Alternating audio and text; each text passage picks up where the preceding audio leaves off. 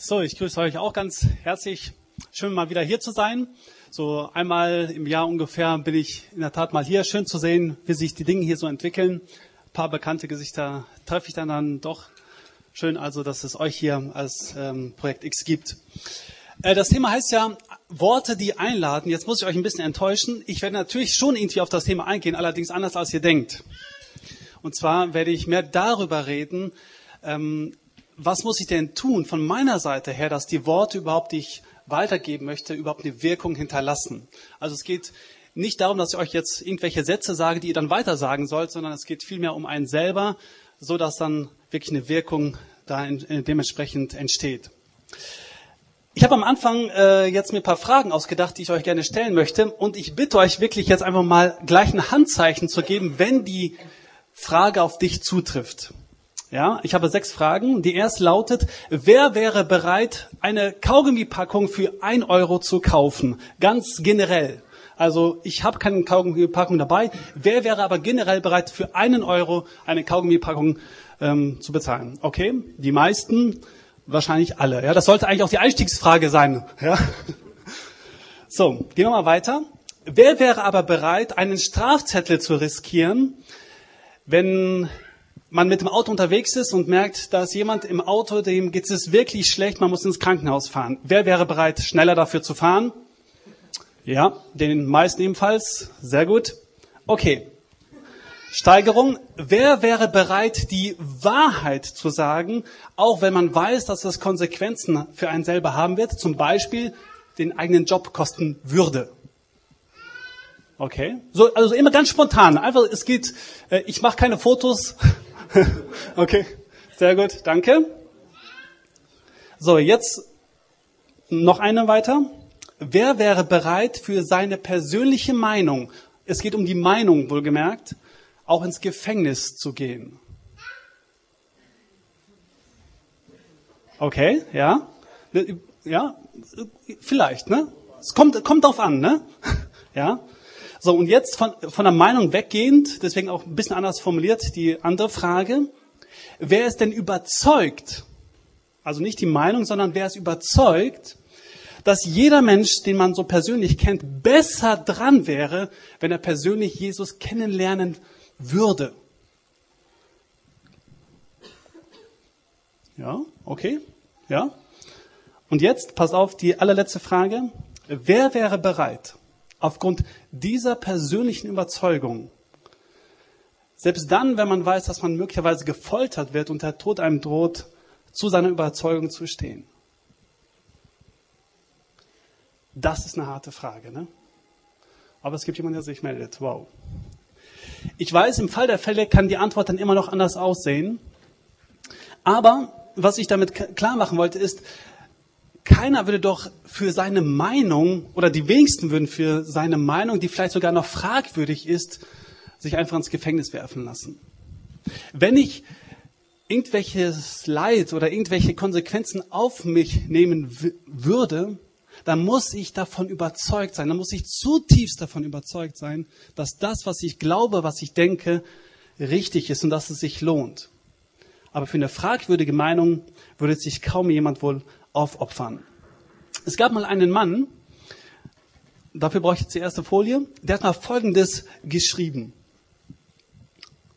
Und zwar in Römer 1, Vers 16. Zu dieser Botschaft bekenne ich mich offen und ohne mich zu schämen, denn das Evangelium ist die Kraft Gottes, die jedem, der glaubt, Rettung bringt. Paulus ist dieser Mann, der das von sich sagt. Und wenn man sich mal sein Leben anschaut, so kann man sagen, das stimmt wirklich. Er hat das gelebt. Er hat das mit allen Konsequenzen gelebt. An einer anderen Stelle listet er nämlich auf, was es für ihn bedeutete. Er ist mehrmals tatsächlich für seine Überzeugung ins Gefängnis gekommen. Er hat fünfmal 39 Peitschenhiebe aufs, auf sich genommen, wurde mehrmals vom Tod bedroht. Er wurde sogar gesteinigt. Er ähm, hat Schiffbruch erlitten, ist auf dem offenen Meer herumgetrieben, wusste nicht, wie sie wieder nach Hause kommen beschwerliche Reisen auf sich genommen, hat auf Schlaf verzichtet, Hunger gelitten, bittere Kälte ertragen, erlebte Druck von den eigenen Leuten, aber auch Druck von Menschen, die eben gesagt haben, na ja, da kannst du uns eigentlich mal.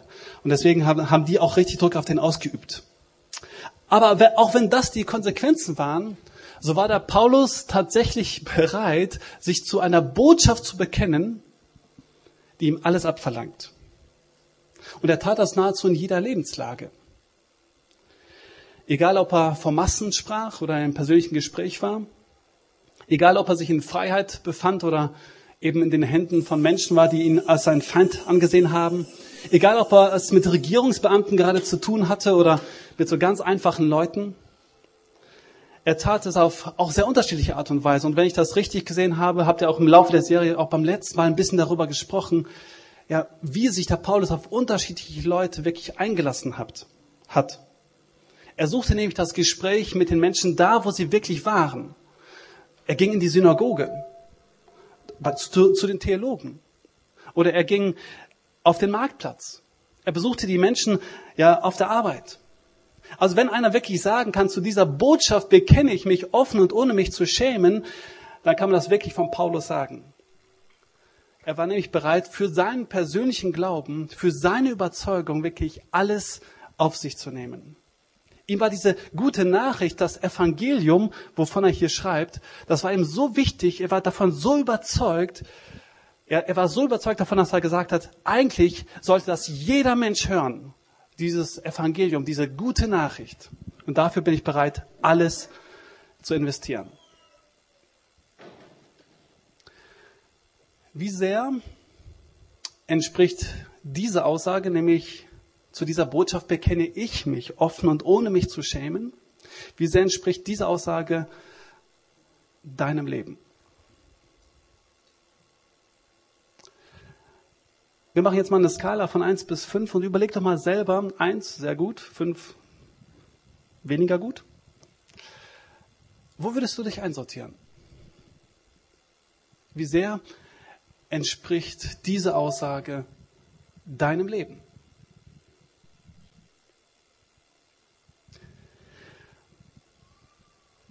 Also ich wünschte ja, dass ich hier so stehen kann und sagen kann, Leute, wisst ihr was? Alles kein Problem, schaut einfach mal auf mich. Ich mache das quasi wie der Paulus, ich heiße ja auch Paul, ist aber nicht. Denn wenn ich in mein Leben ganz ehrlich schaue, so stelle ich sehr wohl fest, dass ich manchmal kneife, dass ich Schiss habe, dass ich mich schäme. Und ich bin Pastor. Ich ertappe mich dabei, dass es zum Teil in meinem Leben anders ist als da, wie es in diesem Vers steht. Und ich habe mich gefragt, wieso ist das so? Und ich möchte zwei Antworten dazu geben. Und die erste ist, möglicherweise liegt es einfach an meiner Überzeugung. Möglicherweise fehlt mir die Überzeugung.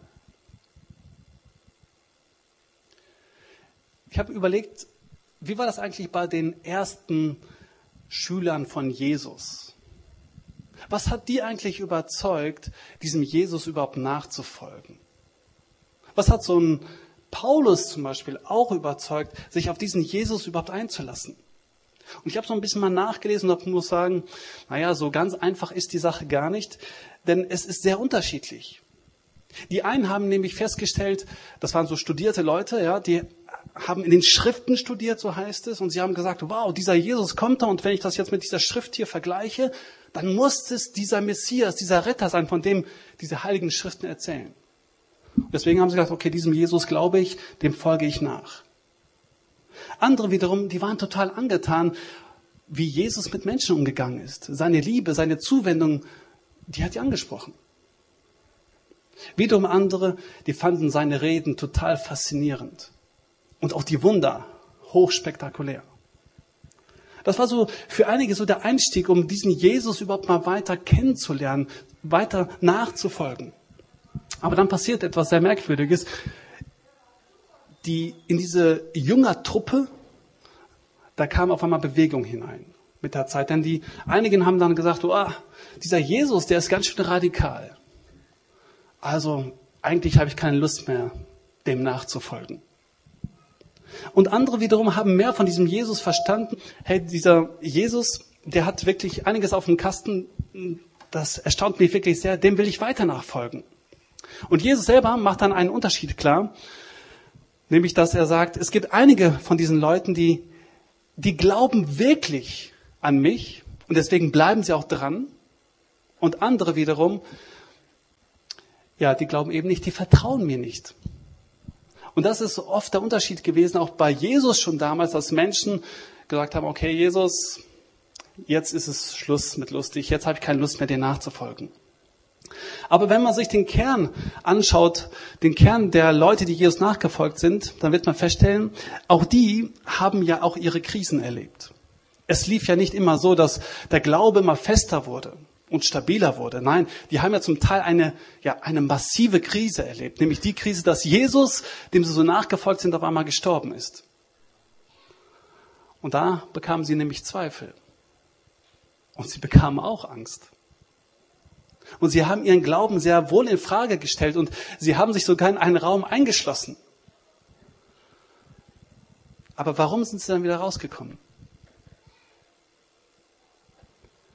Denn auf einmal passiert etwas sehr Entscheidendes in ihrem Leben. Sie sind diesem Jesus leibhaftig begegnet. Plötzlich war Jesus da. Und sie konnten mit ihm sprechen. Sie konnten ihn anfassen. Sie konnten auf einmal feststellen, sie glauben nicht an einen toten Jesus. Sie glauben nicht an einen toten Gott, sondern an einen Gott, der wirklich lebendig ist. Und das hat ihr Leben auf einmal radikal verändert. Das hat sie so sehr verändert, dass Jesus hat ihnen den Heiligen Geist versprochen, den haben sie dann bekommen. Aber dann ist dann etwas passiert. Sie sind, haben sich eben nicht mehr verkrochen, sondern sie sind an die Öffentlichkeit gegangen. Genau diese Jünger, die sich vorher aus Angst zurückgezogen hatten. Und selbst Einschüchterungsversuche waren dann irgendwie ziemlich erfolglos. Petrus und Johannes, eben zwei von diesen Nachfolgern, werden gefangen genommen und dann sagen sie ihnen, sagen sie ihm gegenüber von dem Hohen Rat, den Gelehrten, uns ist es auf jeden Fall unmöglich, nicht von dem zu reden, was, was wir gesehen und gehört haben. Das muss man sich mal reinziehen. Petrus hat paar Tage vorher genau diesem Jesus, hat er gesagt, hat er gesagt diesen Jesus kenne ich nicht. Den kenne ich nicht. Und jetzt auf einmal steht er da vor diesem hohen Rat und sagt genau das Gegenteil und sagt, hey, ich habe etwas erlebt, was diesen Jesus betrifft so dass ich nicht mehr aufhören kann, davon zu reden, weil ich etwas gesehen und gehört habe. Und das hat mich überzeugt. Von daher möchte ich einfach mal fragen, was hat dich überzeugt, überhaupt Christ zu werden, dich auf diesen Jesus überhaupt einzulassen? Und bist du wirklich von diesem Jesus und von dieser guten Nachricht, von diesem Evangelium, das ja die gute Nachricht ist, bist du wirklich davon überzeugt? Von Jesus überzeugt zu sein, schließt ja Zweifel und Angst nicht aus. Das wird ja auch gerade in der, in der Bibel sehr, sehr deutlich. Aber weiß ich wirklich, wovon ich überzeugt bin? Die Gefahr besteht ja bei uns, dass wir von vielen Dingen überzeugt sind vom tollen Angebot, vom, von den Menschen, von der Musik, den Räumen, von der Darstellung, wie auch immer. Und die Dinge sind ja auch toll und ich halte sie auch für wichtig, dass man, und ich halte auch für wichtig, dass man sich darüber Gedanken gemacht, macht, aber das Problem ist ja, dass diese Dinge letzten Endes doch keine Überzeugungskraft als solches haben. Denn diese Dinge können sich sehr schnell ändern. Und wenn es mir darum geht, einfach nur ein tolles Programm zu erleben, kann ich auch ins Theater gehen. Kann ich in ein Konzert gehen. Deswegen ist die Frage eben, was ist meine Überzeugung? Bin ich von diesem Jesus wirklich überzeugt? Und bin ich nicht nur von Formen überzeugt, sondern wirklich von diesem Jesus, von dem Inhalt? Denn Jesus selber ist eben dieses personifizierte Evangelium. Er spricht eben nicht nur von einer guten Nachricht, sondern er selber lebt diese gute Nachricht. Die Frage ist enorm wichtig, weil eben sich darüber entscheidet, welche Wirkungen letzten Endes auch ich gegenüber anderen Menschen habe. Denn andere Menschen werden sehr schnell merken, ob ich wirklich davon überzeugt bin, von dem, was ich sage, oder ob ich, ob ich das einfach nur als Pflichtgefühl tue. Deswegen ist es wichtig zu wissen, bin ich von diesem Jesus wirklich überzeugt? Sonst ist eben mein Leben, meine Rede kraftlos. Bin ich eben nicht vom Evangelium überzeugt, dann sind mir andere Dinge oft schnell wichtiger. Und dann hat man den Eindruck, es kommt auf einen selber an, auf die eigene Kraft. Und man müsste sogar selber, als wir als Menschen, müssten andere Menschen quasi irgendwie an Land ziehen. Aber interessant ist ja, dass Herr Paulus in dem Eingangsvers, in Römer 1, Vers 16 sagt, die Kraft liegt in dem Evangelium, nicht in mir, der ich das Evangelium zu bekennen habe, zu bezeugen habe. Also wenn man so will, ist das total entlastend ja auch für uns. Mein Job ist es nur, mich dazu zu bekennen. Und der andere Part ist Gottes Geschichte, was er daraus macht. Mich zu diesem Jesus zu bekennen.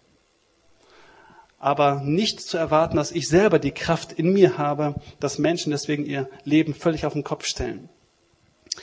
Wie kann ich an meiner Überzeugung arbeiten? Ich habe für mich zwei Dinge aufgeschrieben, so als praktischen Ansatz. Zum einen, indem ich darüber nachdenke, was hat mich eben wirklich überzeugt, dass ich mich auf diesen Jesus überhaupt eingelassen habe. Weißt du das noch? Halt es dir in Erinnerung. Mach es für dich lebendig. Was überzeugt dich, diesem Jesus überhaupt nachzufolgen? Und das Zweite ist,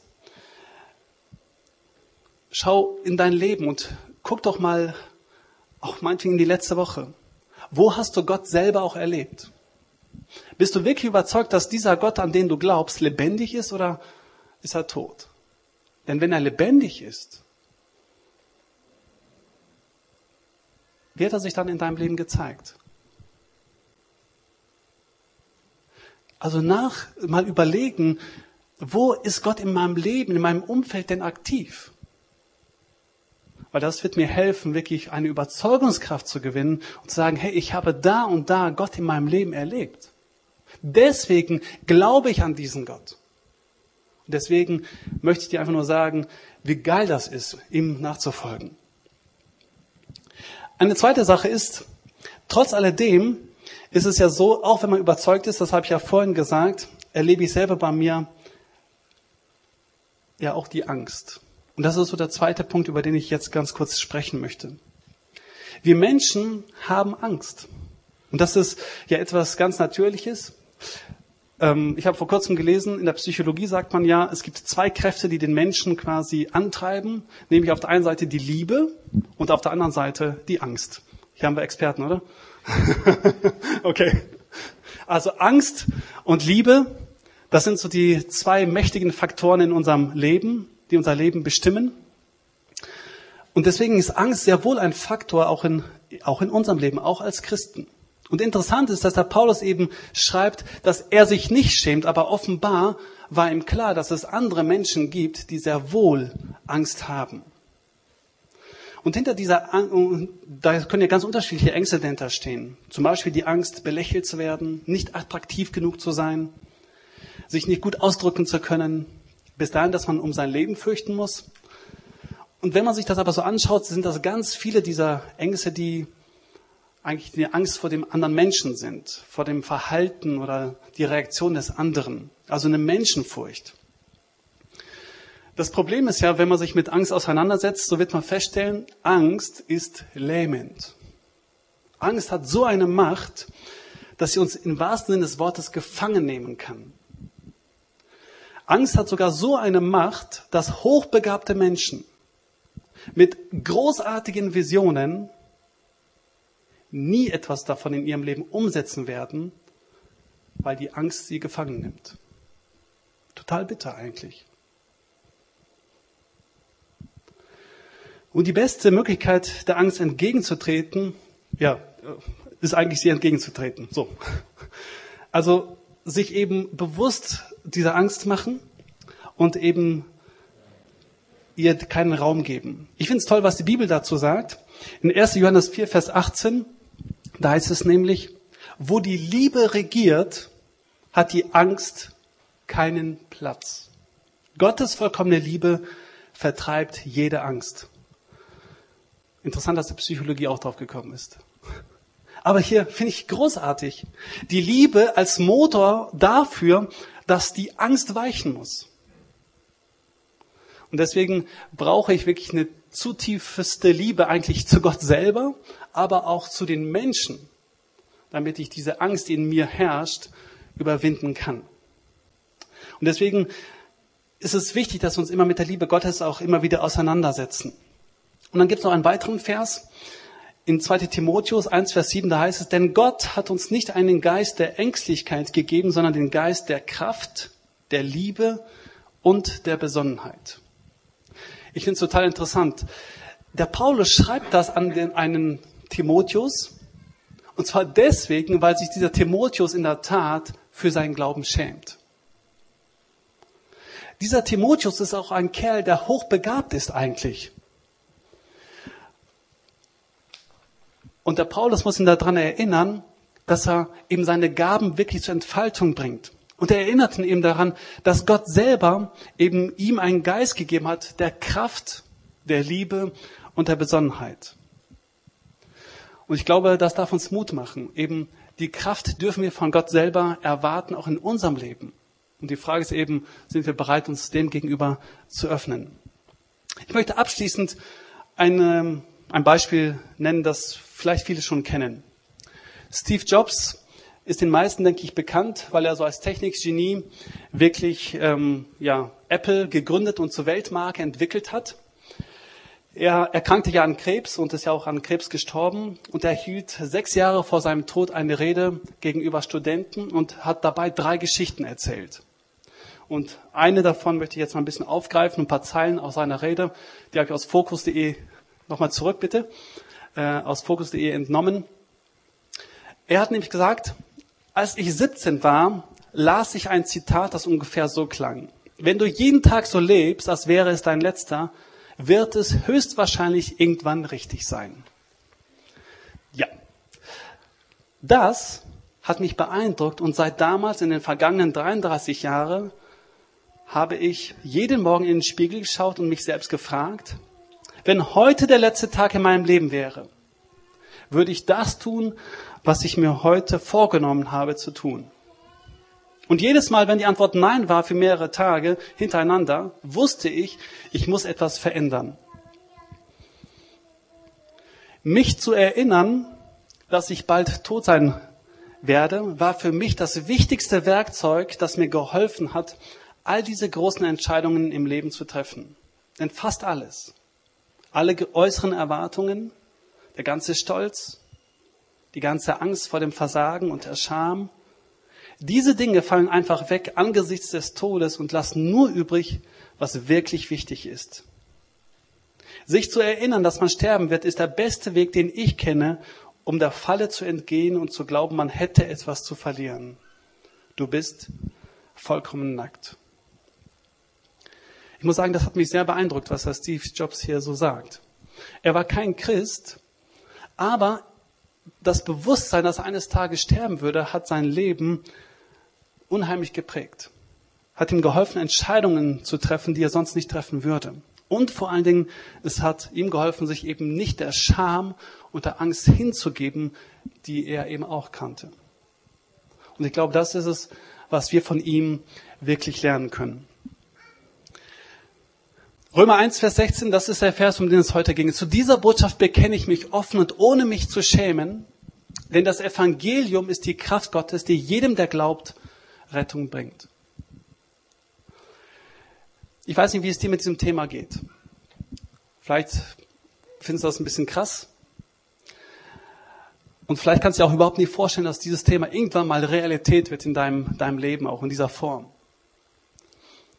Aber ich möchte dir Mut machen, ganz kleine Schritte in diese Richtung zu gehen. Und der erste Schritt ist, dass du Gott selber darum bittest, dass genau das in deinem Leben Realität wird. Dass du dir dessen bewusst bist, dass du eben genau diesen Gott brauchst in deinem Leben und er das in dir bewirkt. Dass du, dass du mutig wirst und dass du die Kraft von Gott her selber bekommst. Und das zweite ist, bevor du anfängst, überhaupt jetzt große Taten oder große Worte zu schwingen, ist, fang doch mal an, für eine ganz konkrete Person über einen längeren Zeitraum zu beten. Und zwar dafür zu beten, dass du Mut hast, ihr gegenüber, dass du dir offen und ohne dich zu schämen zu diesem Gott und zu diesem Evangelium stellen kannst.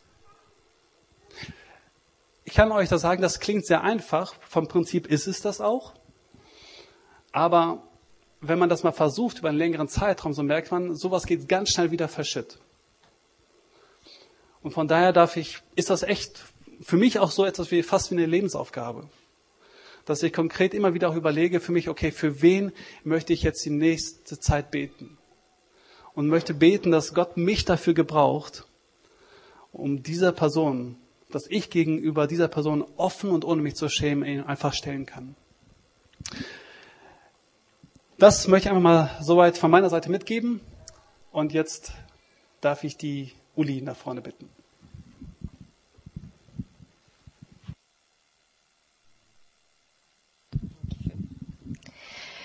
Genau. Viele von euch werden es kennen. Nach einer Predigt haben wir ganz gerne mal so Erinnerungsstücke. Neudeutsch Reminder. Und äh, ein paar von denen seht ihr hier neben mir oder seht ihr auch gerade äh, als Präsentation durchlaufen. An, an ein paar könnt ihr euch vielleicht erinnern, ein paar liegen bei euch irgendwo rum. Ähm, mir kamen sehr viele bekannt vor und sie begegnen mir immer mal wieder in meiner Wohnung. ähm, genau, und dieses Mal äh, haben wir uns überlegt, wir machen keine neuen Reminder, was ich grundsätzlich eigentlich eine gute Idee finde, weil wir eben jede Menge von diesen Remindern bei uns zu Hause eh liegen haben. Nur ist die Frage, erinnern wir uns eigentlich, was die so bedeuten oder wofür die stehen? Und ich glaube, bei manchen tun wir uns ein bisschen leichter, manche nehmen wir auch äh, immer mal wieder bewusst raus oder auch regelmäßig raus. Die begleiten uns vielleicht auch schon eine längere Zeit. Ähm, bei ein paar muss man ein bisschen länger drüber nachdenken vielleicht. Ähm, was wir heute machen wollen, ist, dass wir uns zum einen mal erinnern, liegt vielleicht noch einer bei uns und mal überlegen, ja, wofür steht der? Ähm, aber auch, äh, falls ihr jetzt keinen parat habt, hier liegen also welche. Und auch mal diese Erinnerungsstücke ähm, wieder zu nutzen, die wir so mitgenommen haben. Und ähm, vielleicht auch dahingehend irgendwie zu nutzen, dass wir die auch mal ein bisschen bewusster platzieren, auch vielleicht am Arbeitsplatz oder am Schlüsselbund ähm, oder in der Wohnung und die dann vielleicht sogar auch mal irgendwie als einen Gesprächsanfang zu nutzen. Ja, also wenn man so einen großen grünen Schlüsselbund oder Schlüsselanhänger hat, ähm, äh, auf dem dann auch noch macht's gut steht, ähm, dass der vielleicht auch ein Gesprächsanfang sein kann.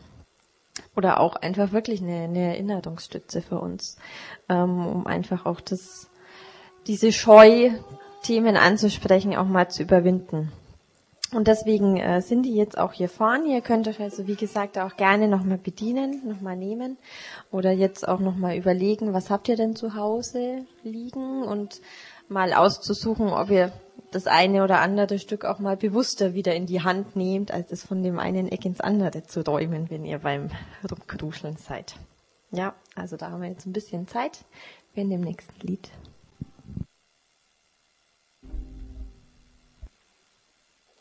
Ähm, und mir ist gerade auch noch was äh, eingefallen. Ich habe auch schon seit erschreckenderweise äh, fast zehn Jahren einen Reminder an meinem Schlüsselbund hängen.